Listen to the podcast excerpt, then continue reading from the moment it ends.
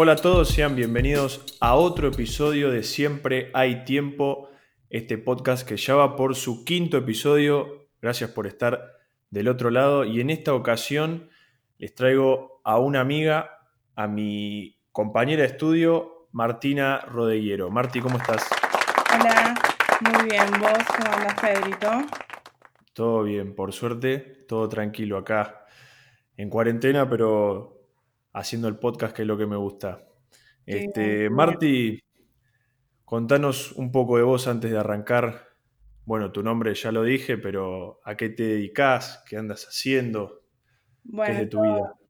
Yo soy de Río Cuarto, de Córdoba, pero ya hace cuatro años que estoy viviendo allá en Buenos Aires. Me mudé para, para estudiar, estudio turismo y hotelería ahí en Guade eh, ahora ya, estoy cursando mi último cuatrimestre, me quedan las últimas cinco materias y me recibo. Y la idea es irme, irme para Estados Unidos ahora cuando me reciba, si es que pasa con todo esto del coronavirus. Em, no sé, esa, esa, es más o menos mi historia. Ahora estoy acá en mi casa, en Río Cuarto, eh, cumpliendo con el aislamiento y, y, no veo la hora de poder volver para allá, para Buenos Aires. Obvio, obvio. Pero sí, tranqui que, que va a pasar. Eh, hay que esperar, hay que ser paciente, pero, pero va a pasar. Bueno, hablando de, Estados Unidos que vos mencionaste, eh, por ese motivo es la invitación a este nuevo episodio, que es que vos hiciste un work and travel. ¿Estoy en lo cierto? Así es, hice un work and travel este verano. Perfecto. Bueno, contame un poco cómo surgió la idea y, y o sea, ¿Cómo fue ese, todo ese proceso de, la organización para hacerlo? Bueno, a mí me pasó que desde muy chica, siempre, cada vez que viajaba, decía, yo me voy a venir a vivir acá, yo me voy a venir a vivir acá, a Estados Unidos, y, era como que lo tenía en uno de mis planes. Y bueno, y empecé a investigar y tenía muchas ganas de, de probar cómo era para trabajar allá, además para ganar experiencia en lo que era la hotelería. Y, bueno, ya investigué sobre este Work and Travel, empecé, me fui a visitar agencias, decidí hacerlo con una agencia que se llama Welcome.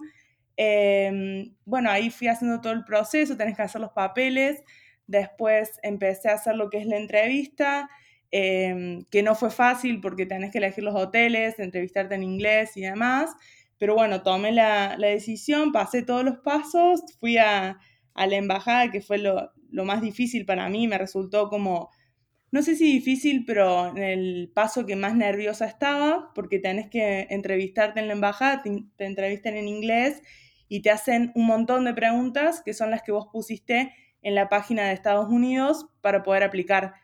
Y, bueno, pasé y por suerte obtuve la, visa y, y, bueno, y salió todo bien. Embarqué mi viaje, empecé para allá. Terrible, terrible.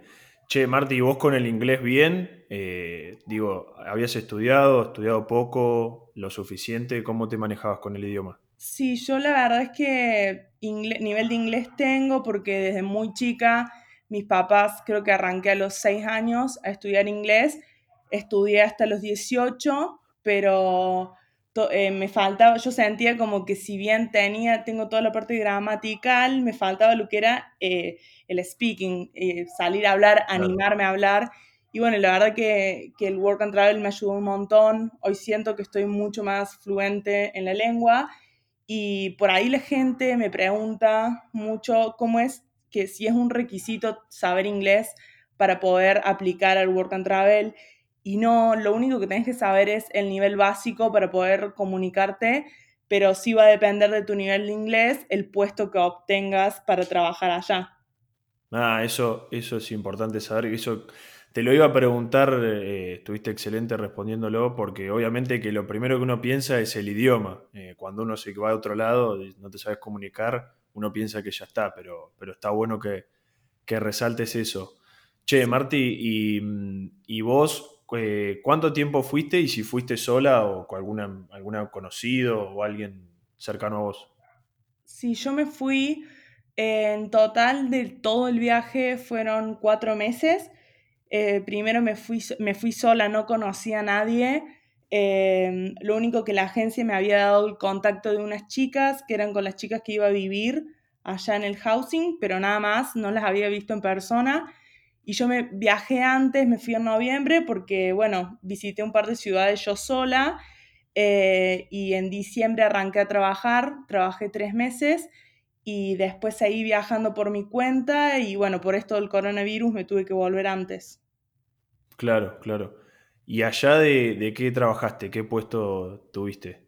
Yo, eh, de acá desde Argentina, vos te vas con un puesto ya, ya te confirman el puesto de trabajo. Yo quedé en el Mont Blue Resort y trabajé de mm, recepcionista en el spa, pero cuando llegué allá me choqué con una realidad que era que yo además quería obtener más experiencia laboral por, por la carrera que tengo y lo que estoy estudiando, así que además de eso, eh, el lugar, la ciudad donde yo estaba, era muy caro vivir y me alcanzaba muy, o sea, no me sobraba plata.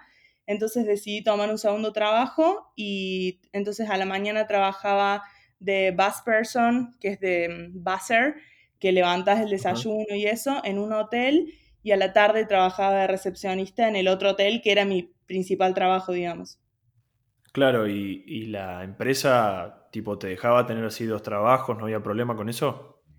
Sí, no había problema, pero vos, la, vos para poder ir a Estados Unidos tenés un sponsor, que ese sponsor eh, es de eh, está allá de Estados Unidos, ¿no? Lo, lo, autoriza el gobierno. Y dependiendo del sponsor que vos tengas, son los, los, trabajos que podés tener y los hoteles en los que podés trabajar. Entonces, yo, eh, si bien conseguí el trabajo que yo buscaba, mi segundo trabajo, tuve que comunicarme con el sponsor de allá para que ellos me lo aprobaran me tardó nada, un día, pero tuve que hacer un par de papeles para poder conseguir el segundo trabajo. Claro, claro. Y, y ponele que vos estás en ese, en ese laburo que te dan, ¿no? Y si te, llegas a tener algún problema, ¿vos lo podés cambiar? Eh, ¿Tenés solución para eso? Sí, em, vos te vas con la visa que se llama J1, J1, es la visa que dice el nombre de tu empleador y tu empleador es el responsable durante esos tres meses de vos. Ahora, en el caso de que, que el problema sea del empleador con vos, o sea, que vos no cumples las reglas de eso, si ellos te echan, vos directamente sos deportado del país y te tenés que volver a eh, Argentina o el país de donde hayas salido. Ahora, eh, si el problema es que vos tuviste un problema con tu, con tu jefe o lo que sea y vas y presentas pruebas, podés cambiar de trabajo y, y tenés que hacer unos papeles para que la visa esté a nombre de tu nuevo empleador, digamos.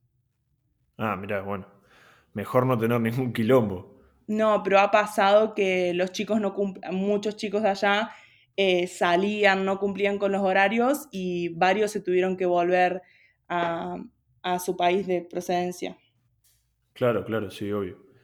Che, Marti, y vos me habías dicho que estabas con, con unas chicas que la agencia te había pasado la, data de ellas. ¿Y dónde es que, dormían? ¿Dónde paraban? Sí, eh, nosotros éramos cinco que dormíamos en un housing, que es el que nos había recomendado la agencia y el sponsor.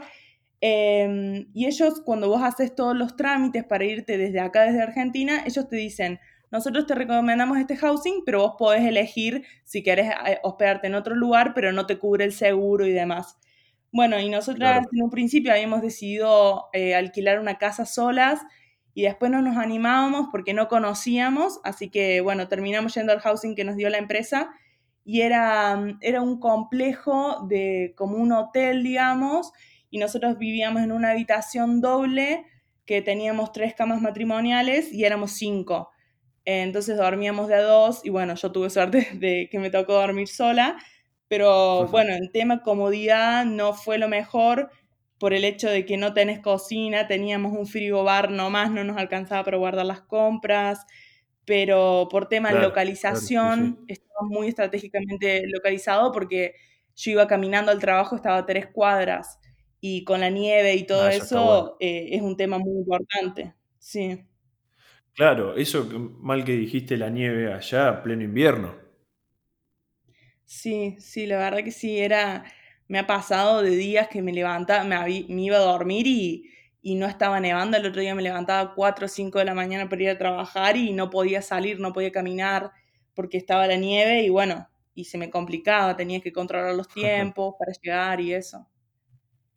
Y, y sobre los tiempos y, y, la vida allá, ¿cómo, cómo es eso de, de, trabajar en otro país que no, que no sea Argentina, eh, otra cultura? ¿Cómo, ¿Cómo es el día a día allá? Mira, yo te digo que a mí algo, algo que me sorprendió muchísimo es que, bueno, yo empecé a trabajar en diciembre y justo se venían las holidays para ellos, que son eh, para eh, Navidad y, y, Año Nuevo, les dan dos semanas. Y esas dos semanas yo ya tenía mi segundo trabajo, entonces yo arrancaba a las 4 de la mañana y terminaba a las 11, 12 de la noche, no dormía nada, estaba recansada. Y yo me quejaba con mis compañeros de trabajo, o sea, como que les decía, estoy recansada. Y ellos me decían, que eso me, me impactó muchísimo, que para ellos tener un segundo trabajo es lo más normal que les puede pasar. Y que chocó porque nosotros acá tenemos la imagen que en Estados Unidos se vive como súper cómodo, con un trabajo, que todos son clase media. Y a mí eso me reimpactó porque me di cuenta que no es así, eh, pagan muy poco y, la gente trabaja, la verdad que tiene dos trabajos de ocho horas para poder mantenerse. Y eso, eso es lo que más me impactó. Y después en tema horarios, también que ellos se mueven, viste, son muy, eso es muy yankee, que cenan súper temprano, eh, los bares cierran muy temprano también. El, no el desayuno es el, el desayuno es con el famoso tocino con huevos. No, la comida es una cosa que te asesina porque, claro, ellos desayunan papa rallada con huevo, con eh, eh, bacon y después se comen unos scones con sirup. ¿Viste la crema esa que es como un como caramelo, pero es como una pasta re pegajosa. ¿Y, todo eso va al desayuno? Todo eso va al desayuno. Y yo que trabajé en el desayuno, te juro que ya llevaba días que no podía oler. Yo olía el olor al bacon y no podía entrar a trabajar porque además yo levantaba las mesas y me daba cuenta la cantidad de cosas que comen y, y, que los padres obligan a los nenitos chiquititos a comer eso. Y capaz los nenes no tenían hambre, pero claro, los padres les servían un plato que para nosotros eso es un plato que se come un adulto al mediodía y después no comes nada más. Para ellos eso es el desayuno, digamos. Claro, claro. Che, Marti, ¿y en el, en el laburo eh, te, ha pasado algo así raro o algo imprevisto? ¿Alguna situación rara? Sí, a mí me pasó, me pasaron un par de cosas.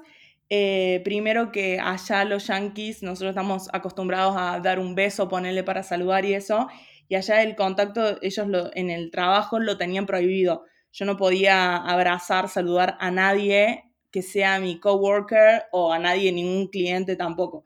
Y me pasó que en, en Año Nuevo fue yo tenía un huésped que, que, ya me venía, ¿viste? Me había dado el número de teléfono, que eso es muy normal, ellos te, te, escriben en un papelito el número de teléfono para que le hables y demás. Y este estaba medio, ¿viste? Me, me seguía bastante. Y un día yo estaba saliendo para irme al break, salí del, del front desk, digamos, y pasé al lado de él, yo no lo había visto, y el señor vino y me agarró y me abrazó y no me soltaba, y yo iba a tener problemas, digamos, eh, con mis supervisores porque yo no podía tener contacto. Y el señor no me soltaba y como que fue re incómodo para mí, me puse re nerviosa porque era, o sea, no me esperaba en ningún momento, fue súper sorpresivo, digamos, que venga y me abrace un huésped de la nada y él, él tenía otras intenciones, entonces, bueno, tuve que ir a, a, avisar a seguridad lo que había sido, porque si veían las cámaras me podían llegar a echar. Claro, obvio. ¿Y qué pasó al final con el loco? No, eh, después él entró a la pileta y yo me fui al break. Yo tenía una hora de break y, y bueno, cuando volví por suerte no estaba, pero como yo ya había avisado seguridad, eh, ellos estaban chequeando todo, así que ante cualquier cosa, eh, capaz que el señor no tenía ninguna intención, pero lo que hizo fue abrazarme y no soltarme al frente de todos y para nosotros estaba súper mal. Y otro imprevisto que tuve fue que yo tenía que llevar el laundry bin, que es el carrito con las toallas mojadas de la pileta, a la lavandería. Y tenía que bajar tres pisos. y pesaba más o menos 60 libras. Y mm, el ascensor se trabó y se me cayó el carro arriba del pie. Y se me cortó la zapatilla, el pie, todo, entonces me tuvieron que llevar a, declarar porque allá viste que el médico, lo que es la asistencia médica es súper complicado y, y, es muy caro. Entonces el hotel te lo tiene que cubrir y estuve más o menos dos horas llenando papeles, me hicieron firmar 80 formularios y para estar, te juro por Dios, para estar cubierta con, la, con lo que era la cobertura médica que el hotel me brindaba por ser empleado y terminé, era justo, fue el 24 a la noche de Navidad y yo decidí no, no ir al hospital porque, bueno, quería salir a bailar y al otro día... Obvio, obvio. Por supuesto. al otro día me levanté y mi pie era una bola negra, pero ya no podía hacer nada porque lo tenía que pagar yo. Claro, sí, no, pero como justo el 24 también. Pero, Te juro por Dios. Eso suerte manejo. Che, Marty, ¿y, vos cuando terminaste de, hacer los trabajos todos? El work and travel justamente es trabajar y después eh, tenés tiempo para viajar, para conocer. Una vez que vos terminaste, ¿qué, ¿qué, lugares conociste? ¿A dónde viajaste?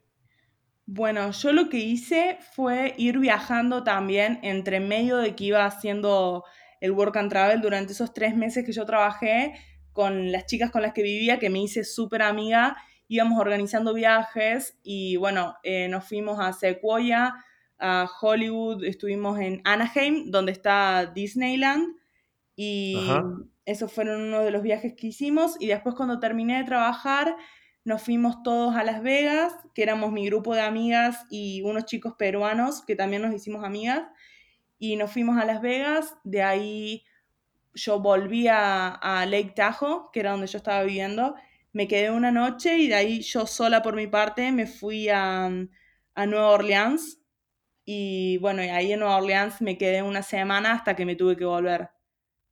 Claro, claro. Che, el de Sequoia es el de los árboles, ¿no? Sí, es el de los árboles. Y nos pasó algo re loco que, bueno, eh, vos allá para alquilar un auto la persona que alquila es la única persona que puede manejar el auto. Y bueno, lo había alquilado yo con mi carnet, así que tuve que manejar yo. Salimos a las 5 de la mañana y llegamos a las 12 de la noche, todo el día manejando, con hielo, o sea, fue re loco. Y cuando llegamos al parque, que llegamos más o menos al mediodía, se puso toda una niebla, que no se veía absolutamente nada.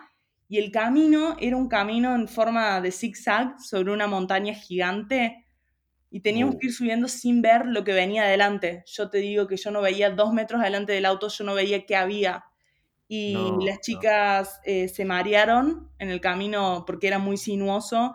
Entonces yo estaba ahí como, si freno para que ellas se bajen, nos choca alguien de atrás porque no nos ve, y si sigo, no sé si nos caemos, ¿entendés? Porque era re loco, no había barranca.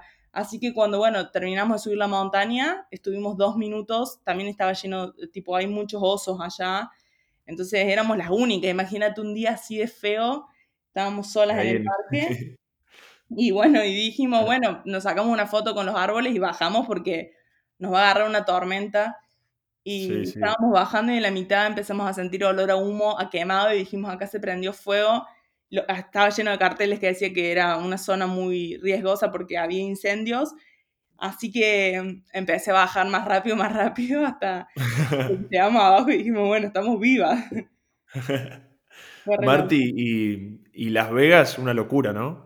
Las Vegas, impresionante. Yo había tenido la, oportunidad de viajar antes con, con, mi familia en el 2012, pero yo era muy chica, tenía 14 años.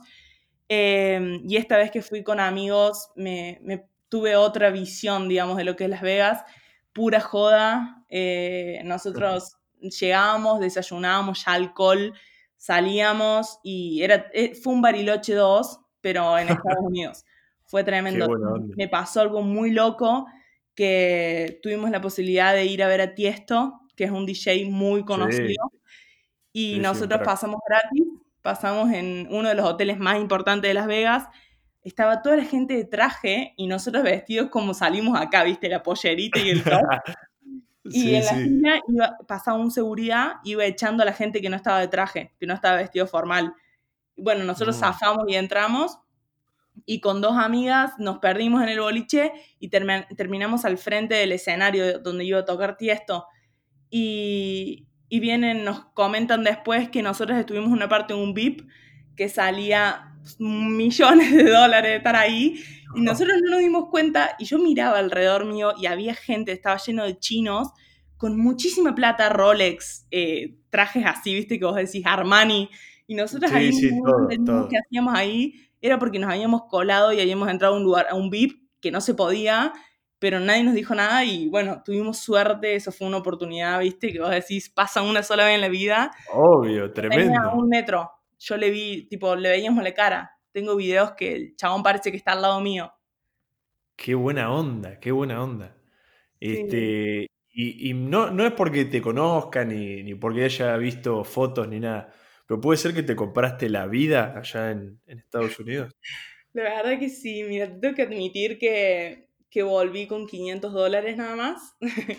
y la verdad que 500 dólares allá te pagan, eh, los paychecks son cada 15 días y un paycheck mío eran, no sé, más o menos 700 dólares.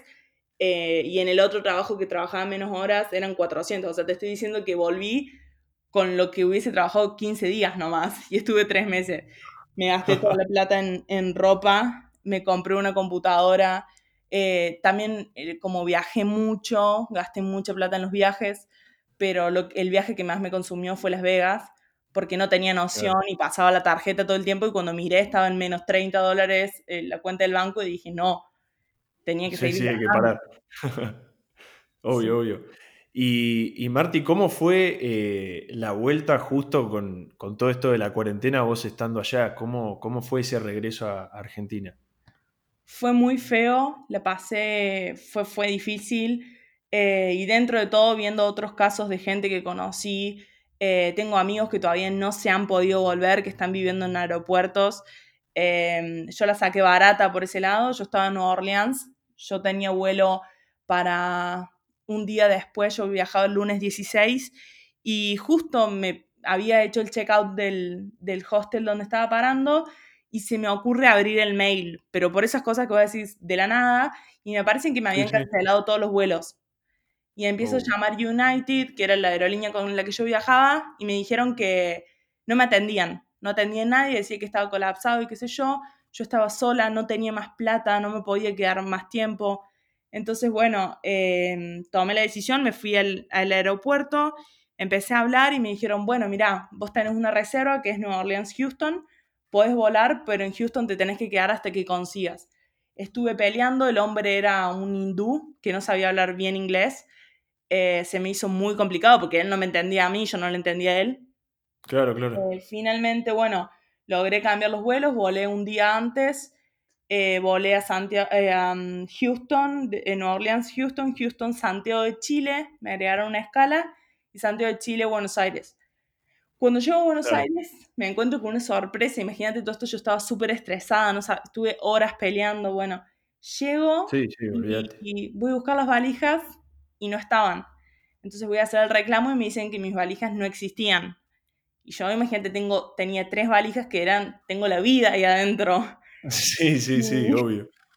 Y bueno, y no estaban, y no estaban, hice el reclamo, la gente se portó súper mal. Había viajado por Air Canada y bueno, y finalmente me avisaron, me, dijeron que me les iban a mandar a mi casa. Yo me vine acá a Río Cuarto. Estuve una semana sin saber dónde estaban las valijas. Me, decía, me decían que era información confidencial, decirme dónde estaban mis valijas. Así que empecé a decir, bueno, les voy a hacer una demanda, que qué sé yo. Y finalmente mis valijas llegaron acá a Río Cuarto, pero llegaron en el último colectivo que, que arribó acá a la ciudad y, y están todavía en la terminal. Yo hace ya casi un mes que estoy acá y estoy sin valijas. Así que vivo en pijama porque no tengo ropa. qué locura, qué locura. Bueno, decí que, que bueno, yo te conozco y sé que, que, vas y reclamas y vas al frente, digamos, pero me imagino a alguien que no tiene ese carácter y eso y viste que por ahí, gracias a que vos hiciste eso, te pudiste volver, conseguiste que te traigan las valijas, pero me imagino esa situación que, fue mundial de desesperación, todo. Sí, y, no solo era nuestra de querer volvernos, sino que la gente local estaba muy desesperada, entonces te trataban mal eh, no daban soluciones. Eh, yo tuve una amiga que estuvo 18 horas en el aeropuerto de Dallas porque le cancelaron todos los vuelos y, son cosas feas porque vos estás lejos de tu familia, no tenés a nadie, no sabes a quién quejarte, te tratan mal, eh, se ponen en exquisitos y, y, la verdad que es feo, pero bueno, ya estar acá es, es un alivio cuando llegas decís. Ni hablar, ni hablar. Bueno, para, volver un poquito al, tema del Work and Travel y, ya ir cerrando. ¿Te gustó la experiencia? Eh, ¿Valió pagar la cifra que, te salió? Eh, ¿La empresa la recomendarías? ¿Cómo te trató? Sí, mira, la verdad es que si lo vuelvo, si tuviese la oportunidad de volver el tiempo atrás y decir si lo haría o no, lo haría de nuevo y, y obviamente que cualquier persona que me pregunte se lo recomiendo es una experiencia que te hace crecer muchísimo en un montón de aspectos, em, principalmente porque vos estás solo en otro país que no es tu lengua, te tenés que bancar solo, eh, te pasan un montón de cosas, estás lejos de tu familia y, conoces un montón de gente que decís, no se me hubiese ocurrido en mi vida hablar con una persona de tal país o ser amiga ahora de, gente de todo el mundo. Y, es una cosa que súper recomiendo y a la empresa también yo la, la recomiendo a cualquier persona que me pregunte que consulten, que hablen, porque es una empresa que la verdad conmigo se portó súper bien y no solo en el antes, en lo que era la preparación del viaje, sino también después y durante el viaje estuvieron todo el tiempo atentos y, con todo esto del tema del coronavirus para volver, estaban todo el tiempo hablándonos para ver que cada caso en particular cómo era, así que súper recomendable. Buenísimo, buenísimo. ¿Y algún consejo que, que le quieras dar alguien que te esté escuchando y no sabe si hacerlo o, tiene dudas? Mira, yo lo que les digo es que se animen y que cualquier persona que tenga la oportunidad de hacerlo, que lo haga. Yo sé que es un programa caro, que no es fácil pagarlo, pero una vez que estás allá eh, te das cuenta que valió la pena, la verdad que todo, cada centavo que pusiste valió la pena y que si el miedo que tienen es por viajar solos, que era lo que me pasaba a mí, eh, sáquenselo de la cabeza porque desde el primer momento que pisas el aeropuerto, te empezás a hacer amigo de cualquier persona, la primera persona que te cruces se convierte en, una amistad y, la verdad es que creces muchísimo como persona. Así que si no se animan, yo les recomiendo que se animen, que lo hagan, que no se van a arrepentir y, que la verdad es que van a vivir una experiencia que, que es única. Bueno, Marti, gracias por haber participado en este podcast y ojalá puedas volver en otro episodio. Muchas gracias a vos por invitarme, Pedrito, y, y bueno, éxitos en todo esto del podcast que está muy bueno. Buenísimo, Martí. Gracias.